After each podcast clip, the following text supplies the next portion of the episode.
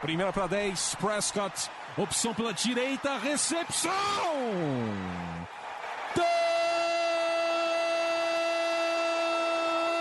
Touchdown! Bryce Butler!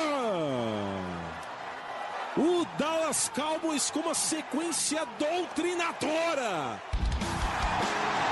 Oito jardas, aí o Dez Bryant rasgando pela esquerda para entrar na endzone, touchdown!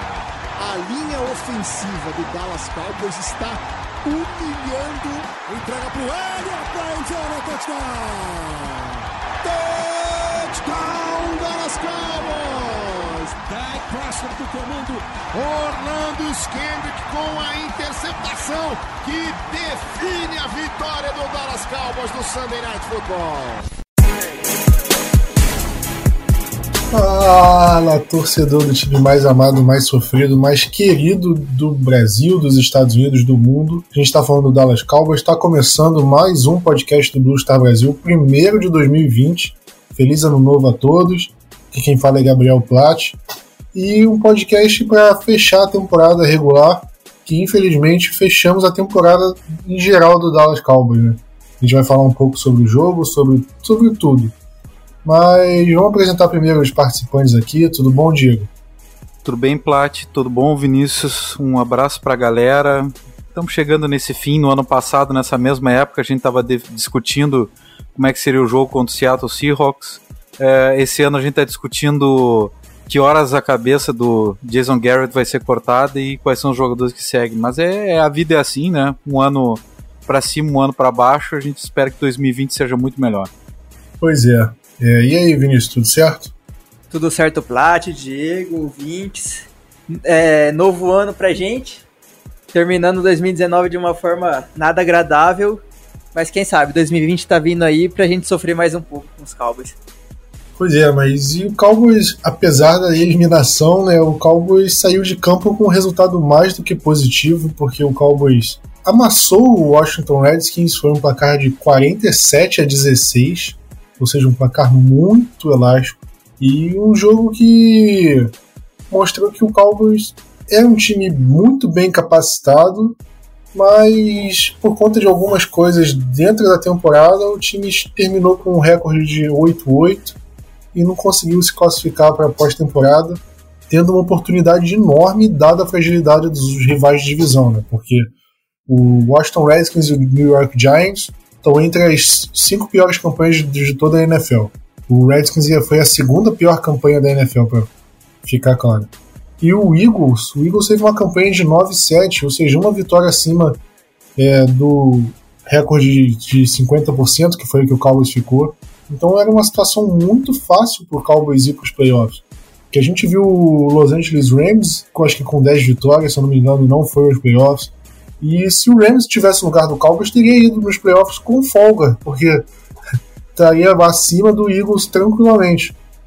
Então o Cowboys teve uma oportunidade de ouro e não conseguiu, é, não conseguiu corresponder a ela. Acabou ficando terminando com a temporada 8-8 e fora dos playoffs. Mas falando do jogo, o Cowboys como até começou o jogo não tão. Cowboys começou o jogo de uma maneira até em marcha lenta, não pareceu tanto que ia ser um placar tão elástico quanto foi, porque foram dois turnovers, apesar dos dois turnovers da defesa, o ataque estava devagar, conseguiu seis pontos de dois turnovers, né? E quando teve a campanha, a primeira campanha do jogo foi pro punch, um jogo devagar, mas o jogo terminou de uma maneira muito tranquila. Cowboys é, não teve dificuldade nenhuma a partir do segundo quarto em, em ganhar do Redskins. É, Diego, para você o jogo foi mais fácil do que o esperado? Você achava que o Cowboys ia jogar dessa forma? Ou você esperava um jogo mais nervoso, até pelo Cowboys estar disputando a divisão, ser um rival de divisão também? Você achava que o Cowboys ia ter mais dificuldade nessa partida? Ou você esperava um jogo como esse, como foi esse de domingo? Sinceramente, Plat, eu esperava isso. Eu estava achando que a despedida ia ser dessa forma, despedida melancólica, uh, jogando que talvez a gente não tenha jogado em, na, em pelo menos oito partidas, com certeza a gente não jogou dessa forma. Uh, e a última, uh, eu tinha certeza que o Jason Garrett ia se esforçar, alguns jogadores iam ter um esforço descomunal, mas fundamentalmente o, a gente praticamente não teve adversário. O, o Redskins é muito fraco. Olha, mas muito fraco. E eu vou dizer mais, não é só o Redskins, eu fui acompanhar, é, tava um olho no peixe, um olho no gato, né? Daí tava olhando também o jogo do Eagles. Pelo amor de Deus, o Giants não jogou nada. É, chegou a dar uma esperança, assim e tal. O jogo caminhou por um tempo, aquela chuvarada, né? Então, e depois abriram tudo que foi possível, né? E então Redskins e Giants não, não, não são adversários a serem considerados, né? E quanto quanto Redskins aí em casa, Dallas fez uma belíssima exibição, mas, mas, mas é, é, aquela exibição assim que fundamentalmente não auxiliou em nada, até nos colocou um pouquinho mais abaixo na, no, na colocação do draft, né? E foi uma despedida. Eu, sinceramente, eu fiquei. Eu fico chateado porque não teve. Teve pelo menos oito outros jogos que a gente não demonstrou a mesma capacidade de concentração, a mesma capacidade de indignação do resultado, ainda que tenha um início um pouco nervoso. Eu não esperava nervosismo nenhum por conta do adversário. E também porque Dallas sabia que, por mais que tivesse chance, a chance era uma chance bem pequena de se classificar. Como a gente falou no, no podcast passado, né? Que era a cara do Cowboys jogar da forma que jogou, né? Amassando o Redskins, jogando de uma forma inacreditável, pra gente passar o jogo inteiro pensando por que, que o Cowboys não jogou assim de forma constante na temporada? Porque o ataque conseguiu anotar 47 pontos contra o Redskins, e não foi só contra o Redskins, né? A gente viu ao longo da temporada o ataque do Cowboys jogar de forma avassaladora contra vários times, e quando enfrentou o Eagles na semana anterior, anotou 9 pontos. Quando enfrentou o Patriots, anotou 9 pontos. E então a gente se pergunta, né, por que, onde estava o Cowboys do último domingo e nessas partidas que o Cowboys perdeu de forma boba. Então a gente é uma sensação de decepção, de frustração, né, porque é, é difícil a gente ver um time com tanto potencial ter rendido tão pouco né, ao longo da temporada, ter oscilado tanto. Então é realmente bem complicado a gente avaliar esse time do Cowboys. E sobre o, como você falou, assistir os dois jogos, né? Como o Cowboys não passou na, no jogo na televisão, eu deixei a televisão no jogo do Eagles e coloquei o jogo do Cowboys na, na internet e fiquei vendo no computador. Eu, aí consegui acompanhar os dois assim, daquele jeito. E foi realmente é complicado. Se a gente sofre vendo o Cowboys, imagina torcer pro Giants uma vez assim. É, é complicado. Mas falando de um dos, um dos destaques do jogo, Vinícius, a gente viu o Kai Forbeff acertando todos os chutes. Ele terminou a temporada com 100% de aproveitamento nos chutes, né? Acho que foram 10 chutes tentados e 10 acertos. E foi até uma esperança para o Cowboys que teve tantos problemas na parte dos special teams, de uma forma geral, e de kicker, né? É, você acha que o Kai Forbeff pode ser a solução do Cowboys nessa posição para longo é, para a próxima temporada? Porque ele vai ficar sem contrato, né? Então o Cowboys teria que renovar com ele. É, então você acha que ele pode ser a solução? Você gostaria que ele ficasse? Ou você acha que o Cowboys deveria, sei lá, investir uma escolha num draft, num kicker? Qual seria a sua estratégia para isso? Então, Plat, é, antes disso, só acrescentar um pouquinho aí do que vocês estavam falando. Nós fomos tivemos mais de 100 pontos de diferença, né? Não sei se vocês viram isso. Tipo, a gente marcou mais de 100 pontos do que nós sofremos. Isso mostra que a gente consegue bater nos cachorro morto da, que enfrentamos, Miami, Giants, Redskins e tudo mais. Na hora que chegou nos times mais fortes, nos times que eram com campanha positiva, a gente perdeu. Muitos deles a gente perdeu de forma com poucos pontos de diferença, só que não conseguia ter aquela jogada, aquela drive final para conseguir virar o jogo, e isso é muito decepcionante para o time. Agora, entrando no, no caso do Kai Forbat, eu para mim, deveria renovar com ele. Porque se imaginar que ele acertou 10 chutes, né? Tipo, ele não errou nenhum chute que teve esse ano com, com os Cowboys, no caso. Além disso, ter que trazer um outro kicker, sei lá, novato, alguém que veio do college, ou senão vai ter que fazer tryouts com vários outros kickers. Eu, pelo menos, não quero sofrer o que, o, o que nós sofremos com o Maher. Com o Kai Forbat tá dando certo, é aquela coisa, time que tá jogando certo não se muda. Então, pelo menos com ele, eu ficaria, renovaria, ver quantos que ele quer aceitar de contrato, um contrato de dois anos, não sei, para ficar com o time para pra gente não ter que ficar sofrendo com um novo kicker ou ter que trabalhar tudo isso, porque os nossos times especiais, de certa forma, foram ruins, como você mesmo disse. E agora, sei lá, agora que a gente conseguiu arrumar a trilha um pouquinho, no, pelo menos na posição de kicker, vai ter que, tipo, pensar tudo de novo como vai ser. Para mim, isso é desandar, é dar um passo para trás. E continuando na parte de times especiais, eu iria trazer alguém para para disputar a posição de punter com o Chris Jones. Porque nós vimos, pelo menos nesse último jogo e nos últimos jogos, o quanto ele estava jogando muito mal. No, no training camp, quem, quem acompanhou, tinha o Adam Redfern, Redfern, se não me engano, que saiu até boatos que ele poderia ali roubar a vaga do Chris Jones. Quem sabe, traz ele de novo para jogar, para fazer os treinos, para participar do training camp do time e fazer uma disputa mais acirrada, porque se, se o Chris Jones não, não, não melhorar, se ele bobear aí, ele vai ficar sem emprego quando começar, quando começar em setembro o ano, o ano os jogos do Dallas. É, acho que não só esse o, o que tava esse Red Fern que você falou, mas vão ter vários outros jogadores que vão pro draft, né, de, de special teams, não só kicker como punter, e a maioria desses jogadores não são draftados, só os, os kickers que se destacam mais, os punters se destacam mais, acabam sendo draftados. E assim, quinta rodada, sexta rodada, a menos que apareça um time maluco igual o Tampa Bay para draftar um kicker na segunda rodada. Mas, de qualquer forma, aí você pensa, ok, os dois, três melhores vão sair no draft, o Cowboys teria que gastar uma escolha. Ok, não precisa gastar uma escolha. Mas aí vai entre os undrafted, pega um, alguns jogadores, um, dois, e bota para disputar. Deixa trabalhando no período que o Chris Jones não vai estar, por exemplo, no Rookie Minicamp, naqueles OTAs, aí põe lá, deixa ele em maio, junho, aí em julho mantém o Chris Jones e mais um ou outro lá, disputa posição, porque como você falou também, o Jones está realmente péssimo, né? terminou a temporada de forma péssima, e ele tem um salário relativamente alto, né?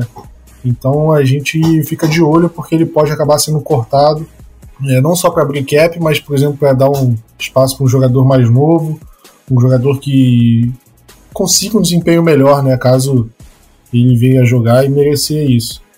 Mas antes de a gente fechar a temporada e tudo mais, e falando sobre o, o jogo, a gente viu a defesa fazer muitas coisas que o, a gente não viu na, durante a temporada de uma forma geral, né? Tirando o começo do segundo tempo, que o Adrian Peterson correu umas 40, 50 jardas em duas jogadas, a gente viu a defesa muito bem parando o jogo terrestre, muito bem contra o passe, muito bem de uma forma geral, e forçando turnovers, forçando sacks. E eu queria saber de você, Diego, você acha que a defesa fechou o ano com um saldo positivo? Você acha que a defesa é, conseguiu é, uma, um selo de aprovação, vamos falar desse jeito, por conta do desempenho da, da última partida? Ou você acha que, independente disso, o saldo da temporada não foi bom, tiveram muitos erros? Qual é, é a sua avaliação da defesa? Eu acho que a defesa não teve um ano tão ruim assim como a gente tá, tá, tava percebendo, tava analisando, enfim. Tá certo que a, na aparência geral, no ano passado, a defesa era o que levava o time do Cowboys, né? A defesa era a nossa mola propulsora, enfim, o que segurava as pontas. E a gente viu uh, nos jogos finais desse ano, em vários dos jogos, dos últimos jogos, uma defesa jogando muito bem. Não foi só esse último jogo. Eu acho que uma defesa que jogou razoavelmente bem, bem. Eu, eu até olhando assim nos números gerais, Dallas tem números gerais, tá certo, da NFL, tem a nona defesa em jardas, né? Não em números específicos, números gerais. Sendo a décima de, em jardas por passe e a décima primeira no, nas jardas corridas, parando, né? É, enquanto é o, em jardas totais de ataque é o, é o melhor ataque. Então, mas o que nos faltou para esse ano, na, minha opinião, embora eu acho que termine de uma forma melhor, é o velho apetite para turnover. A gente não tem esse apetite e a gente tem, tinha que fazer com que a nossa defesa uh, desse o passo à frente do ano passado para cá, justamente nesse apetite. A gente teve muita dificuldade de substituir o interior da linha. O interior da linha é, uma, é um local, sem dúvida alguma, de, prioridade absoluta, né, para draft. A gente tem a secundária com vários buracos, mas assim, de um ponto de vista geral, os números não são tão ruins como a gente via em campo. E, muita, e aquela coisa que a gente que eu não gosto mais, que eu acho que nem, nem, nem tu, Plat, nem o Vinícius também admiram esse tipo de estratégia, que é aquela estratégia do deixa andar, deixa andar, deixa andar, mas não deixa fazer touchdown que o, o, adversário caminha bastante no campo, caminha bastante, mas não não, não, não marca o touchdown. Às vezes fica no field goal ou, ou punt. O enverga, mas não quebra, aquela coisa e tal. Eu acho que essa estratégia tinha que se alterar. De um ano para outro deveria se alterar. E se eu fosse o treinador, e se eu fosse o manager do Cowboys, eu ia exigir do meu coaching staff que eles dessem esse passo primordial de uma defesa mais reativa, uma defesa que não permitisse quase nada assim para o adversário e uma defesa fundamentalmente que pudesse trazer turnovers em maior número para que ela também fosse ponto é, nevrálgico para pra, as vitórias.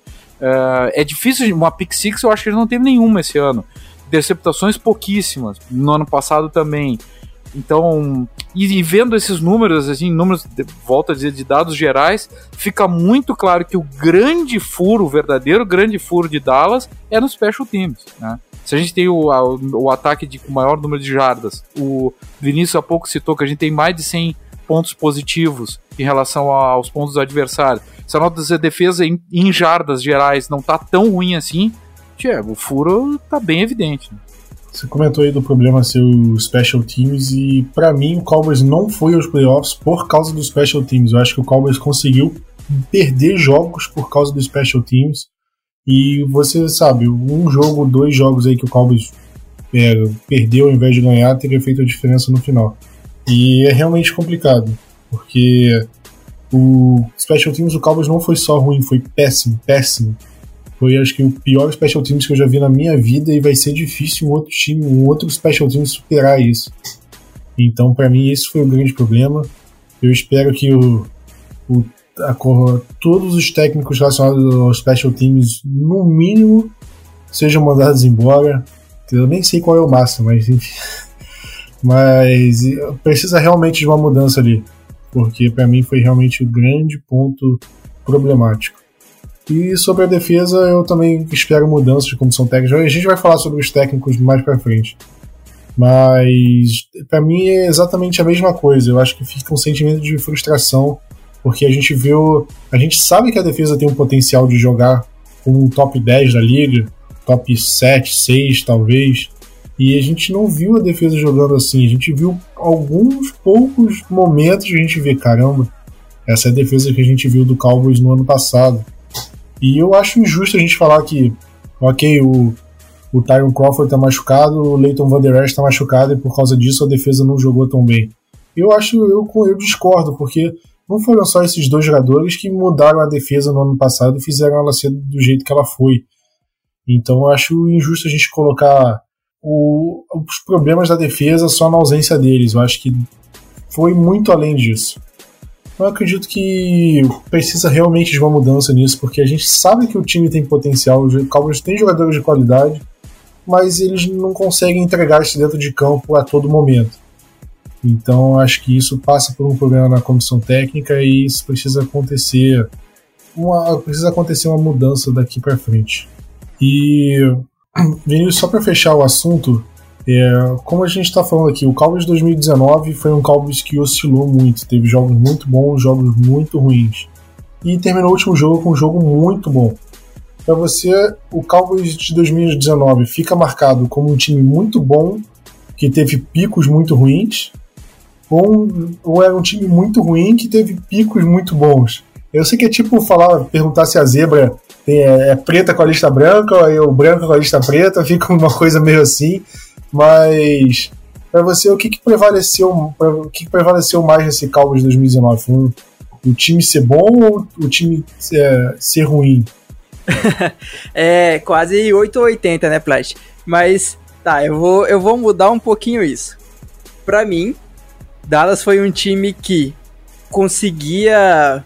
Ele jogou de forma mediana para ruim e tinha os picos de bons jogos. e que esses picos de bons jogos, infelizmente, foi contra times que estavam ruins na tabela.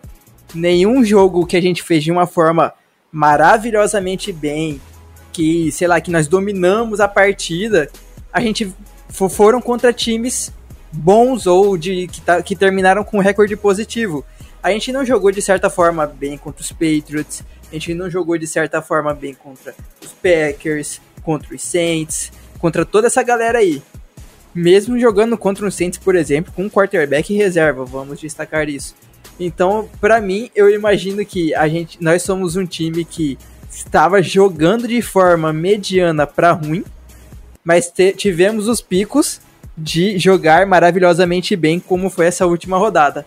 Deveria jogar dessa forma com os outros times mais difíceis, sei lá, contra os Patriots da vida, a gente deveria jogar marcando 47 pontos. É difícil, eu sei, mas é o que qualquer torcedor do Dallas iria amar ver. Quem sabe isso muda para 2020 com tudo que deve vir de, de novo por aí, mas para mim 2019 foi dessa forma. Jogamos mal com picos de jogos bons, com lampejos de uma mente boa do Kellen Moore.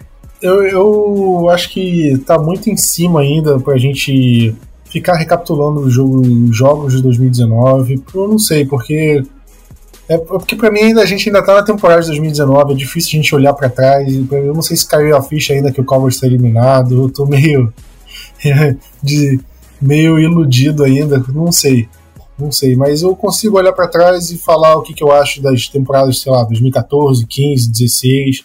Dessa de 2019 eu não sei. Eu ainda não sei. Eu acho que precisa chegar ao season ainda. Eu acho que preciso dar uma recapitulada, ver direito, até rever os jogos para ver o que, que, tinha de errado nesse time, o que, que tinha de certo. Porque, é como se for, é um time que oscilou muito durante a temporada. Teve jogos muito bons que contra times fracos, ok. Teve jogos muito ruins. Então é difícil a gente é, a gente conseguir estimar o que, que foi o Cowboys. Foi um time que era muito melhor que os fracos, mas muito pior que os mais fortes. Como é que era? Era o melhor dos piores ou o pior dos, ou o pior dos melhores? Qual, qual dos dois era? Então eu, eu acho que não. Eu realmente essa é foi uma temporada bem confusa, assim, mas para mim foi um time que tinha potencial e não aproveitou isso. Ou pelo menos não conseguiu explorar isso a todo momento. Pelo menos acho que o que fica para mim nessa, por enquanto, é isso. Talvez mude daqui para frente ou não, mas o princípio é isso.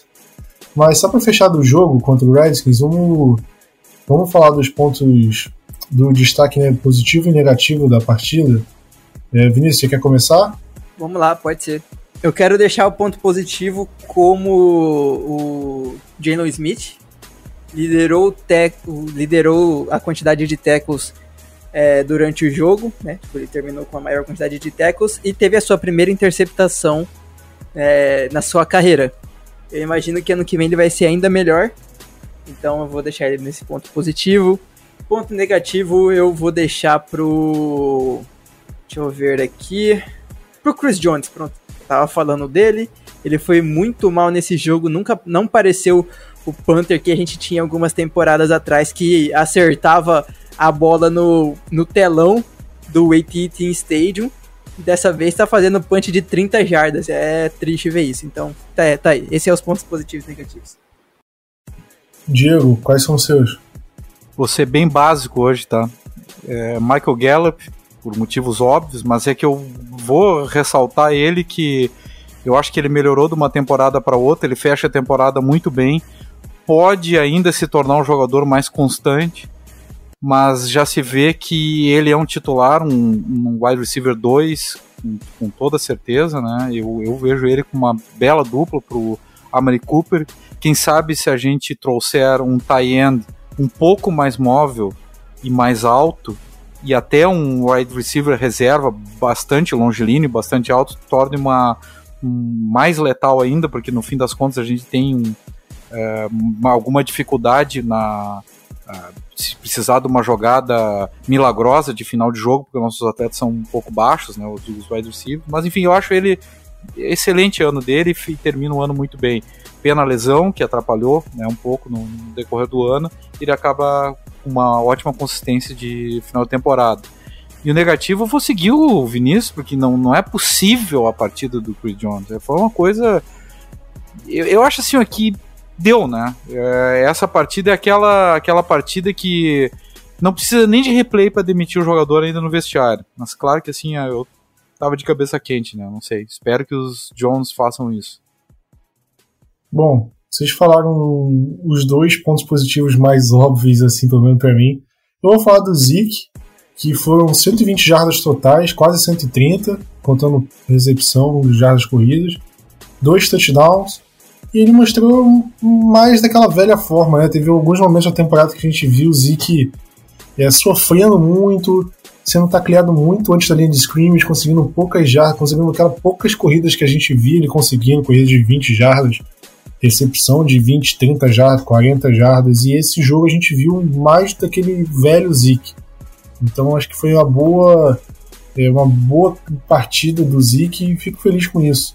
E decepção, né? Ao invés de falar do Chris Jones, eu vou falar do Olumba, que foi o, primeiro jogo profissional dele. Óbvio que ele ia sofrer e acabou sofrendo, né? Teve a campanha do touchdown do Redskins na partida, foi basicamente em cima do Olumba, quase todos os passos em cima dele. E é um jogador jovem, ele vai aprender com isso, mas aprendendo ou não, é fato que ele não foi bem no jogo. Então fica aqui ele como decepção mas acredito que é um jogador que está evoluindo, né? Desde que ele chegou no, em 2018. Ele chegou, não foi, ficou no Practice Squad.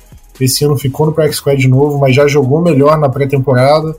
Então pode ser que para 2020 ele consiga é, cavar uma vaga no elenco, como quinto cornerback, sexto talvez. Vamos ver como é que o jogador vai evoluir agora nessa off-season. Mas acho que fechamos agora o jogo, né? Falamos, enfim, da última partida do Cowboys. E agora não tem mais aquela nossa rotina de podcast, falar de injury report, falar do, de quem vai ser o próximo adversário, porque infelizmente o Cowboys foi eliminado com, com os, jo os jogos da, da, da última rodada. Mas a gente tem algumas informações antes de falar do. Apesar do Cowboys ter sido eliminado, o Cowboys, a gente tem algumas informações a mais do Cowboys. E a primeira é em relação a, a aos adversários que o Cowboys vai enfrentar em 2020. Porque o Cowboys já tinha, já sabia alguns adversários, mas outros dependiam de qual posição o Cowboys terminasse dentro da divisão. Os jogos que a gente já sabia que acontecem todo ano são os jogos dentro da divisão. O Cowboys pega Redskins, Giants e Eagles duas vezes no ano. E isso todo ano acontece sempre. Então a gente vai enfrentar os três rivais dentro de casa e fora de casa. Óbvio, a gente vai enfrentar eles mais uma vez. Com o rodízio, a NFL tem uma espécie de rodízio, eu vou até explicar aqui para quem não, não sabe, de cada ano enfrentar uma divisão diferente. Então o Cowboys esse ano enfrentou a NFC Norte, ou seja, a gente pegou Packers, Lions, Vikings e Bears. E no ano retrasado a gente enfrentou a NFC Sul. Então a gente pegou Saints, Falcons, Panthers e Buccaneers. Então nessa, né, de acordo com o rodízio, a gente vai enfrentar a NFC Oeste, que é a divisão do Cardinals, 49ers, Seahawks e Rams. A gente vai enfrentar esses quatro times. O Cardinals e 49ers a gente enfrenta em casa, o Seahawks e o Rams a gente enfrenta fora de casa. Do mesmo jeito que tem um rodízio para o Cowboys enfrentar de divisões da NFC, existe o mesmo rodízio da divisão da AFC. O Cowboys nessa última temporada enfrentou os times da AFC Leste. Foi Patriots, Bills, Jets e Dolphins. E então, nessa, o Cowboys vai enfrentar da AFC Norte. O Cowboys vai enfrentar o Pittsburgh Steelers, Baltimore Ravens, Cleveland Browns e Cincinnati Bengals. E dos, é, dos jogos, o Cowboys vai enfrentar o Browns e os Steelers em casa e o Bengals e o Ravens fora de casa. Fechando esses dois, aí tem os outros dois jogos que são jogos que dependiam da tabela do, do Cowboys, que é um, é um pouco complicado de saber. Eu, eu explicando aqui por podcast talvez não fique muito claro, mas o próprio aqui no Blue Star Brasil tem um, um texto explicando isso. Mas de qualquer forma, a NFC tem quatro divisões. Uma delas o Cowboys já vai pegar no rodízio, faltam as outras duas. Então o Cowboys vai enfrentar o mesmo adversário é, o adversário ficou colocado na mesma posição das outras divisões. Explicando, o Cowboys ficou em segundo da NFC East.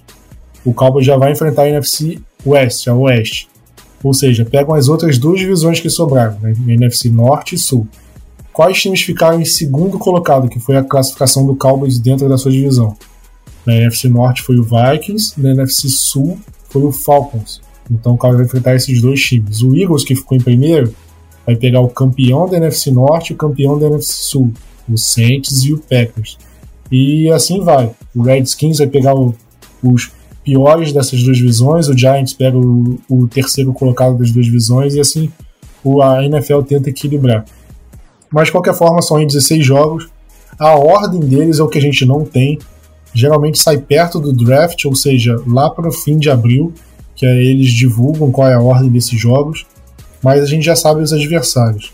E eu queria saber de você, Diego, se você acha que é uma tabela difícil ou você acha que é uma tabela se, que o Cowboys com, vai conseguir ter uma temporada boa e levando em conta os adversários e os jogos em casa e fora? Na minha opinião, é uma tabela, tabela muito difícil, mas muito difícil mesmo, mais difícil que a desse ano. Tá? É a tabela mais difícil dos últimos anos. Uh, a gente tem que contar com alguma sorte na hora do, do sorteio da, or, da ordem de jogos. Por exemplo, assim, a gente tem o Bengals, eventualmente, que, que é um time que não, tá tão, não está tão bem. Então o ideal, provavelmente, como ele é o pick 1 do draft, vai draftar um, um quarterback, há um número grande de, de ótimos quarterbacks nessa prospectos né, né, para essa temporada, então eu acredito que seria bom enfrentá-los logo no início. A mesma coisa eu diria do Browns, que está sempre em, em, em, ebulição, né? E, mas de qualquer sorte, assim, ó, fora os nós da divisão, o Cardinals é um time que está se acertando. 49ers vai completar uma. Olha, é um candidato até a Super Bowl esse ano, no ano que vem, se não perder grandes jogadores, mas é um time jovem, enfim, é muito difícil de jogar.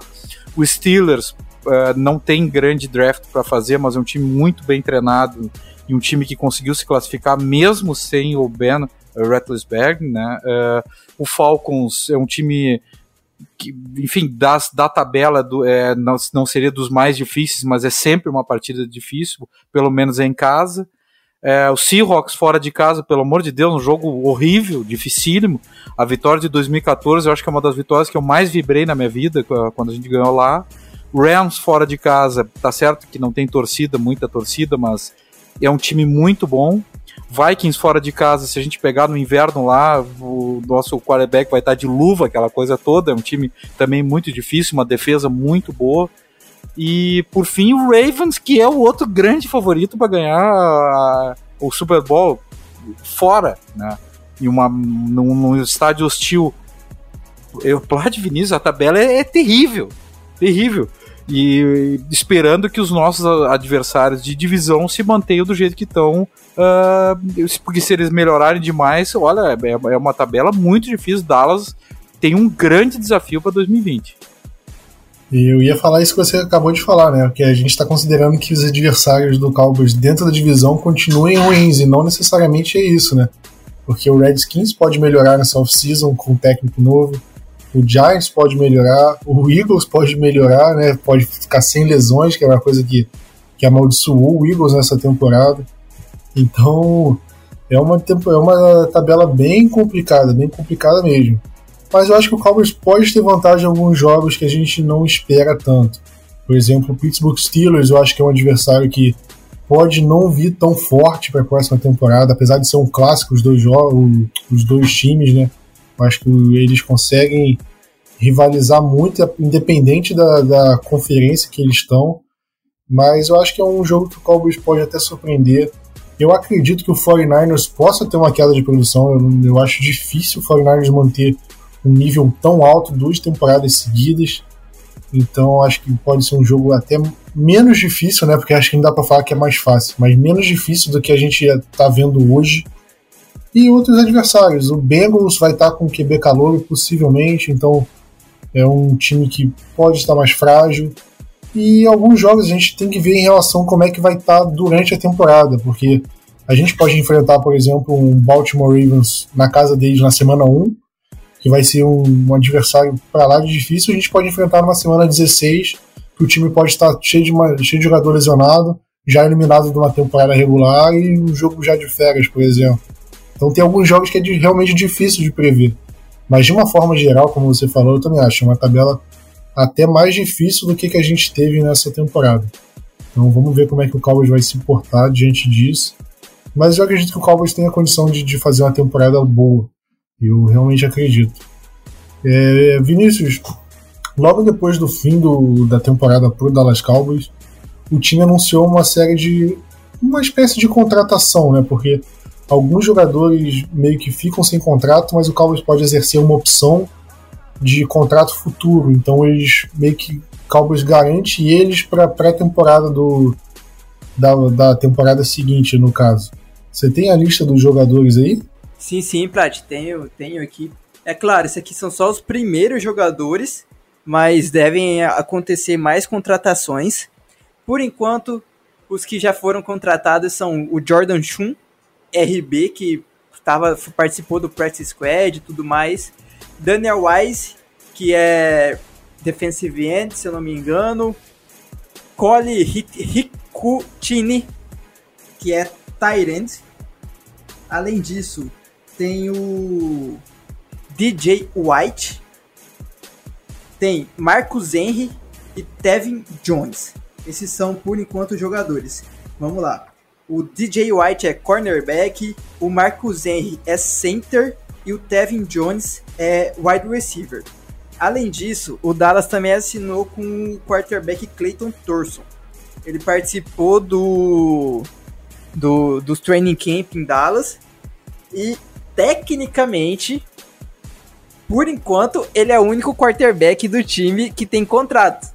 Porque o Dak Prescott, todo mundo sabe, ele é free agent e o Cooper Rush também ele é free agent. Ele é, tem, é, um é restrito, o outro é irrestrito. Mas ambos são free agents. Então, em tese, por enquanto, o cara que é o nosso franchise QB é o Clayton Thorson. Mas, logicamente, isso aí vai mudar daqui, daqui a alguns dias, daqui a alguns meses. Pois é, né? Até porque eu acho que os dois jogadores aí que são free agents vão renovar, né? O deck, possivelmente, se não renovar, vai receber a franchise tag. Eu acho que é mais do que óbvio que o Cowboys não vai deixar o deck sair de forma alguma. E o Cooper Rush, por ser um free agent restrito, por causa dessa situação, eu acho que o Cowboys exerce a opção de renovação sem grandes problemas. Eu acho que ele renova. Mas é uma situação engraçada, né? O único QB é um cara que foi draftado pelo Eagles na última temporada. Então é uma situação até estranha, né? Como é que um cara que o Eagles draftou no meio do draft passado é hoje o único QB com contrato no Cowboys? Mas, enfim, são jogadores que o Cowboys não são jogadores importantes para o elenco, ao menos não agora. São jogadores justamente para é, compor elenco, o Cowboys avaliar durante a pré-temporada se eles podem continuar ou não. Então, não se assustem ainda, oh meu Deus, o Cowboys só tem esses jogadores, os jogadores já estão sem contrato. Calma, calma, tem muita água para rolar. Só que a gente nem vai falar aqui da situação dos jogadores sem contrato, quem a gente acha que deve renovar ou não, porque aí o podcast vai ficar com três horas de duração. E acho melhor a gente fazer um podcast só para isso, com mais calma. Como a gente falou, vai ter podcast toda semana por enquanto. Então, em relação a isso, vocês fiquem tranquilos. Mas vamos falar do grande assunto, acho que é o assunto que todo mundo quer ouvir, que é nosso querido técnico Jason Garrett. Então, como é que a gente vai começar falando, né? Porque o, part... depois do jogo de domingo, muita gente já queria o Garrett demitido no vestiário. Mas, mas o Jerry Jones chegou logo depois. Ele, ele sempre vai para o vestiário, conversa com os jogadores, com o técnico, e nesse último jogo não foi diferente. E logo depois disso ele deu entrevista falando que não ia falar nenhuma sobre isso. Aquele jeito de Jerry Jones de falar, falar e não dizer nada. Que o Jerry Jones é mestre nisso. Mas aí passou segunda-feira, o Cowboys ia fazer uma reunião com eles o, o Jerry Jones, é, na verdade, o Jason Garrett falou com os jogadores. Bom, mas pelo que os jogadores disseram, parecia que o Jason Garrett estava se despedindo, mas sem dizer tchau, né? Falando em tom de despedida com eles e foi esse mais ou menos o tom da conversa que eles tiveram lá. E isso foi mais ou menos no fim da manhã, no comecinho da tarde. E depois houve uma reunião entre o Jason Garrett e os dois Jones, né? Que comandam o, time, que é o Jerry Jones, que é o dono, e o Stephen Jones, que vice-presidente de operações. E a gente esperava que fosse acontecer a reunião e logo depois ok, vai ser um anúncio, Jason Garrett não vai ter seu contrato renovado e não é mais o técnico do Dallas Cowboys para a próxima temporada. Pelo menos era isso que a gente esperava ouvir. E quando acabou a reunião, o que, que foi dito? Que o Cowboys não ia se pronunciar né, durante a segunda-feira e que, os, que a imprensa poderia ir embora do CT, que não ia haver mais nada lá, não ia haver uma coletiva nem nada. E então aconteceu isso. Logicamente, todos nós ficamos frustrados né, por uma falta de uma decisão. E no dia seguinte houve uma outra reunião entre, entre as duas partes. E, o, a, e durante nessa terça-feira, né, que a gente está falando, no dia seguinte, parece que o Jason Garrett meio que trocou número de telefone com membros da comissão técnica e chegou a dizer para eles o seguinte que os, os, os técnicos que estão sem contrato poderiam buscar outro lugar que não não teriam vaga garantida no Cowboys, né? Então foi mais ou menos isso. E a gente vai até falar quem mais quem tá meio que sem contrato já. Mas e logo depois teve outra reunião entre as duas partes e não foi decidido nada ainda. Isso foi no dia 31, se eu não me engano. Então, Cowboys não decidiu nada. E no, no dia 1 de janeiro, né, que por acaso é o dia que a gente está gravando, o Cowboys não teve nenhum anúncio, mas vai ter uma terceira reunião entre as duas partes no dia 2 de janeiro, na quinta-feira. Quando esse podcast sair, ela já vai ter acontecido. Então, tá sendo uma enrolação, tá sendo uma coisa demorada e a gente fica se questionando, né? Por que, que a demora? Será que o Cowboys por ter alguma intenção de manter ele? Será que não tem intenção? E, Diego, o que, você interpreta dessa situação toda? Olha, Plat, eu tô com medo, viu? Tô com medo. É, eu tô achando essa situação uma, uma grandíssima piada. Para falar bem a verdade, já falei isso ali no grupo. É, o beira desrespeito com, com o torcedor, eu falo, porque se nós voltarmos no tempo, no primeiro ano dele de técnico efetivo, ele foi um 8-8, tá? No segundo ele foi 8-8, no terceiro ele foi 8-8, e nesses três anos 8-8, 8 vitórias e 8 derrotas, perdendo a última partida para um rival de divisão. E agora, num, num, ano de tabela razoável, num ano de adversários fraquíssimos dentro da divisão, a gente é 8-8 de novo, novamente perdendo para um rival de divisão. Não foi na última rodada, foi na penúltima rodada, mas enfim, foi o, o decisivo é, é, óbvio que ele pode ser uma ótima pessoa, um ótimo gerente de vestiário, uma, o que for, muito amigo dos Jones, mas ele não pode continuar em Dallas. Eu falo isso pessoalmente. Eu interpreto é, um certo respeito pelo Garrett, assim, a minha interpretação mais positiva, tá, Plat Vinícius? É que ele tá tendo um pouco de respeito pelo Garrett, enfim, porque tem uma relação com o pai, tem uma relação com o próprio Garrett de muitos anos, jogador, é, enfim e que eles estão provavelmente procurando alguém que está empregado e que eles não podem falar nesse momento, tá? Então, eles estão nesse namoro e estão ali. O meu medo nessa minha teoria positiva é que o Garrett seja a, aquele que está em segundo plano, que eles estão cozinhando o Garrett para, enfim, né, se não der certo com, que eles, com quem eles querem man, manter o Garrett, sabe, mais um ano, dois anos, sei lá.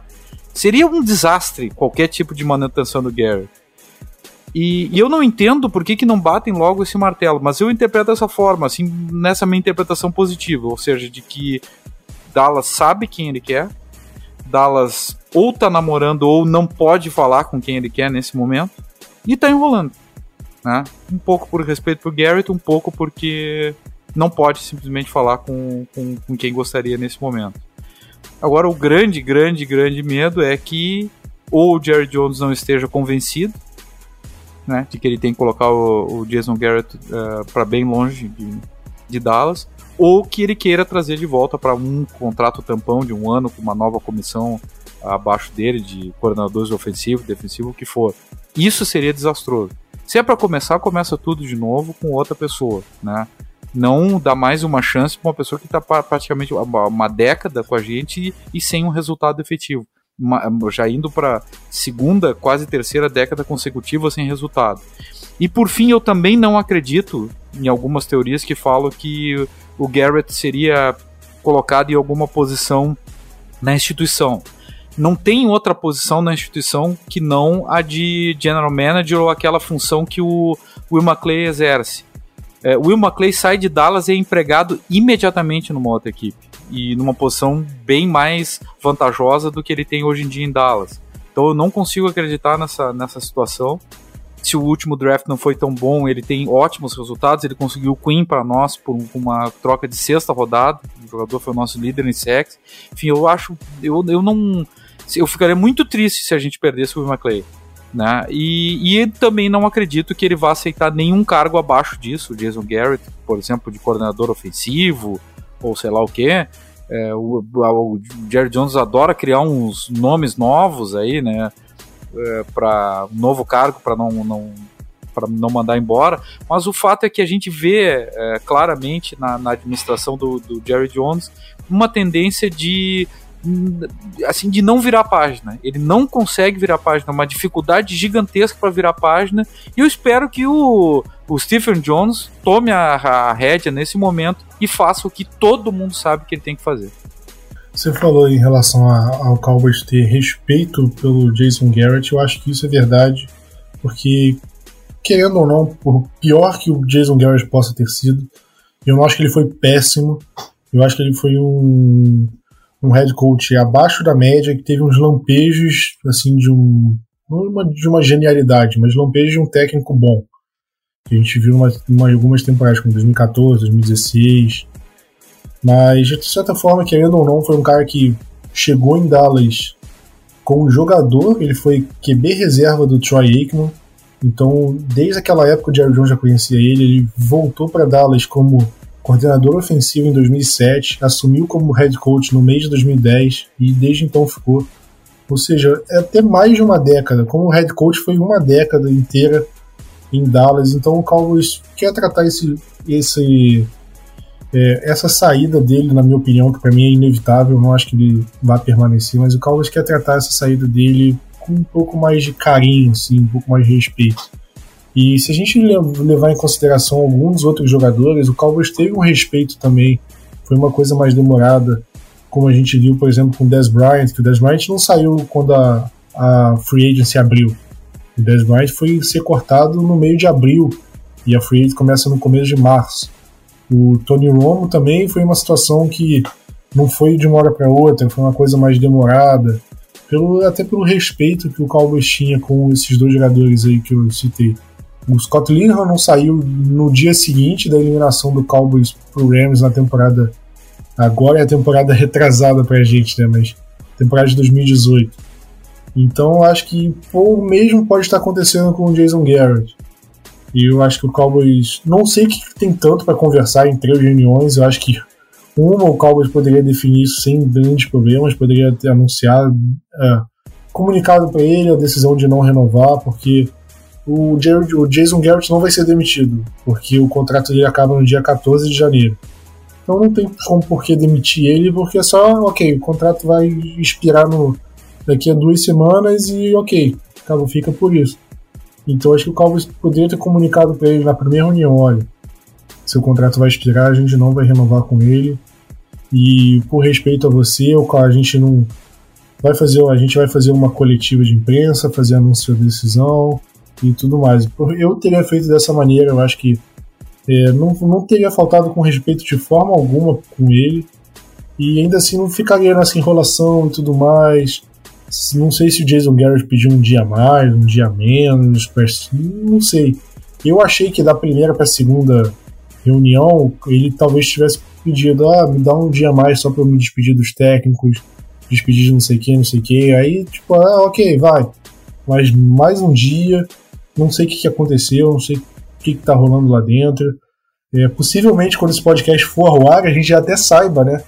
Então é pode ficar até datado esse podcast, mas de qualquer forma, por mais que quando esse podcast sair ele tenha permanecido ou não, é, essa enrolação ainda não, não, não precisava ter acontecido. Então, independente de ter é, de ter a, a, da decisão que vai sair depois da gravação desse podcast é uma coisa que não precisava ter acontecido, essa enrolação.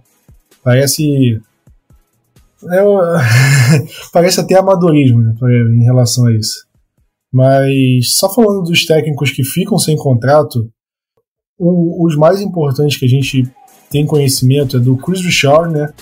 Que já vai ser até entrevistado pelo, pelo New York Giants, pelo cargo de técnico principal, que até, até um cargo. Ele praticamente vai dar, vai dar subir dois degraus ao invés de subir um. Então é uma coisa que, que fica bem marcado. E é um, é um técnico que sempre teve moral dentro de Dallas. E eu acho que além dele, agora eu vou até tentar pegar a lista aqui, mas. Mas aqui. Entre eles tem o Gary Brown, que é o técnico de running backs, o Doug Nussmeier, que é o técnico de tight e o Greg Jackson, técnico de safety. Pelo menos esses foram os confirmados que tem o contrato se encerrando agora. Se não me engano, o Rod Magnelli, que é o coordenador defensivo, também tem um contrato terminando agora. E um que não tem o contrato terminando, que pelo menos confirmaram, é o Marco Colombo, que é o técnico de linha ofensiva.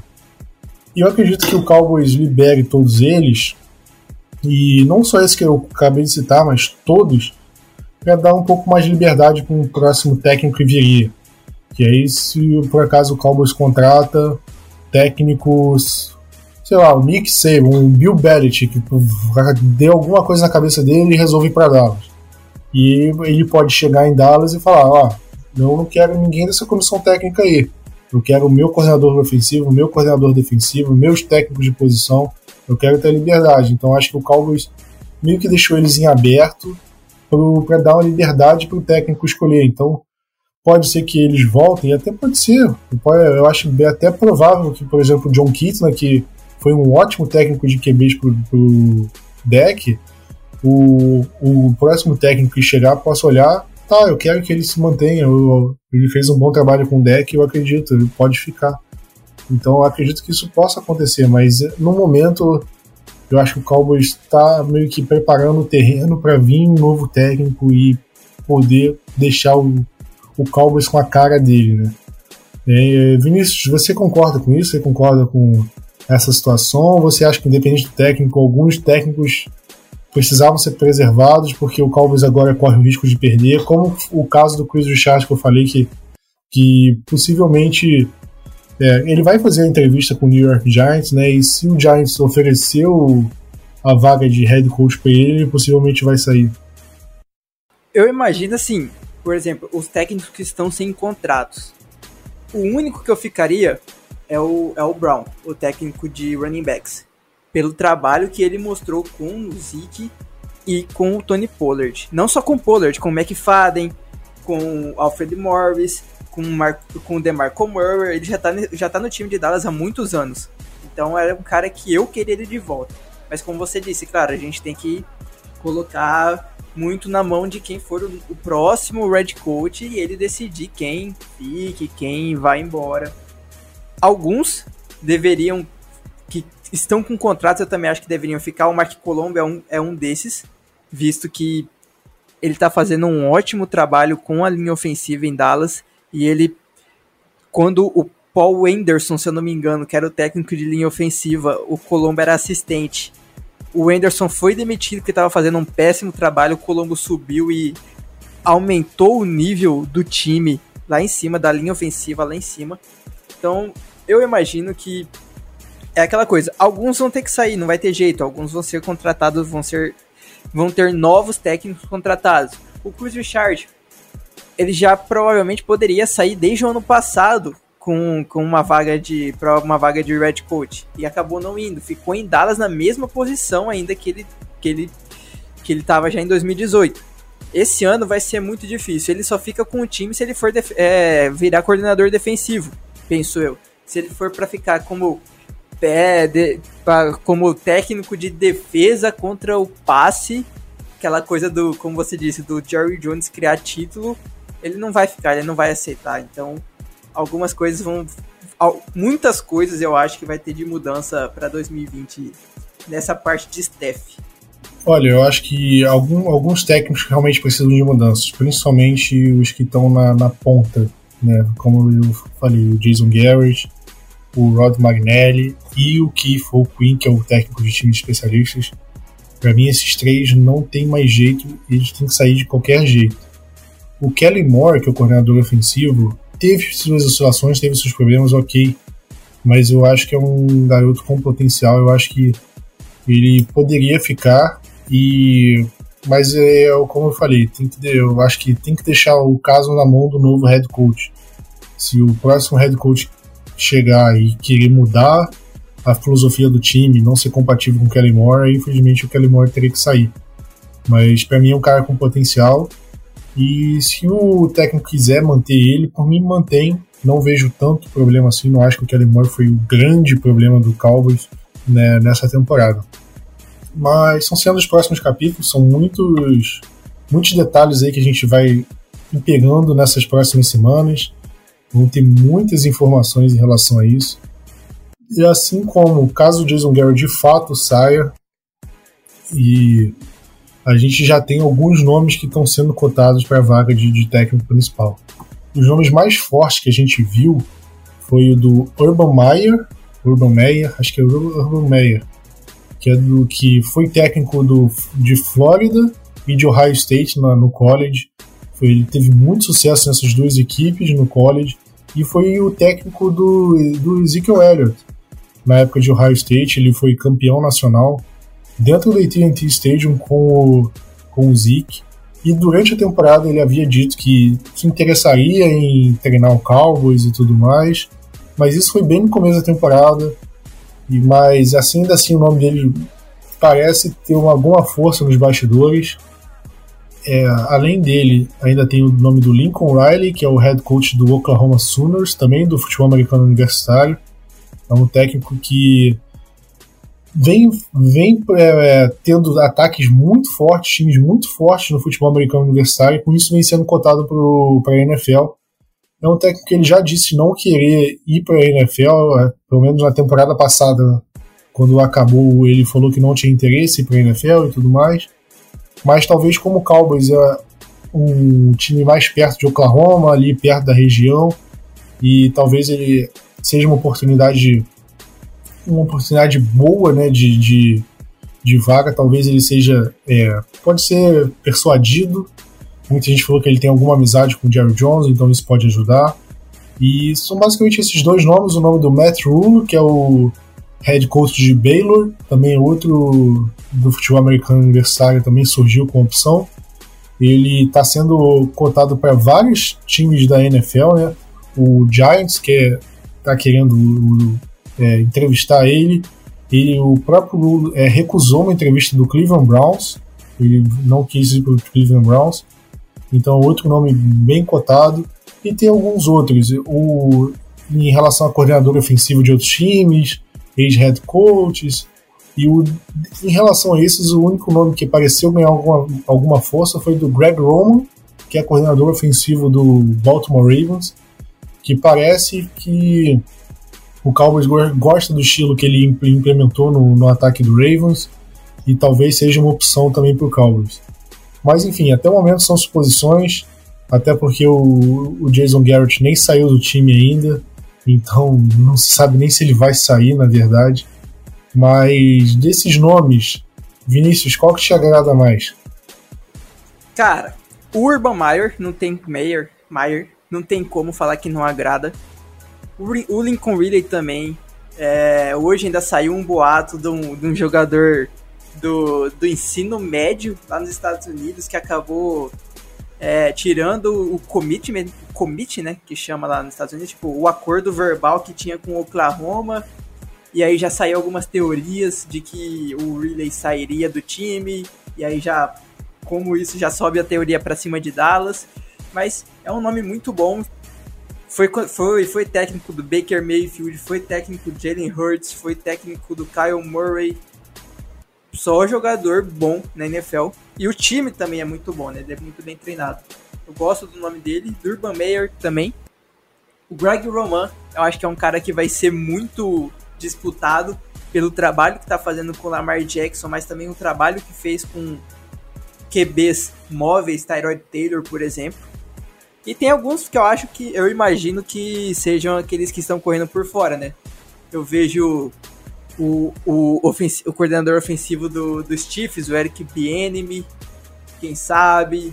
é, alguns coordenador ofensivo dos Vikings, não sei também. Por enquanto vai acabar aparecendo 50 mil nomes aí para Dallas, né? ainda mais que é um time que mais tem mídia nos Estados Unidos. Mas daqui algumas semanas, daqui um pouco mais para frente, daqui alguns dias, a gente vai ter alguns nomes mais afunilados para a gente poder pensar melhor em quem é a, a melhor opção para o time de Dallas. Diego, você também está de acordo com o Vinícius em relação aos nomes ou você tem um outro favorito para o Cowboys? Eu acho que a gente tem que acrescer na lista o Josh McDaniels, tá, como provável, e dois outros que eu não, não acho que sejam tão assim fora da curva também para assim, possíveis candidatos. Robert Saleh do 49ers, tá? Que eu acho um belo nome, tá? E o Dan Campbell, mais ou menos no estilo assim de Dallas não conseguir o head coach principal que ele mais sonha, que eu acho que é ter de volta o treinador do Saints para nosso ex uh, treinador, uh, não, não foi coordenador ofensivo, acho que foi treinador de QBs, né? Então, tirar de, do Saints o, alguém que machucaria eles também.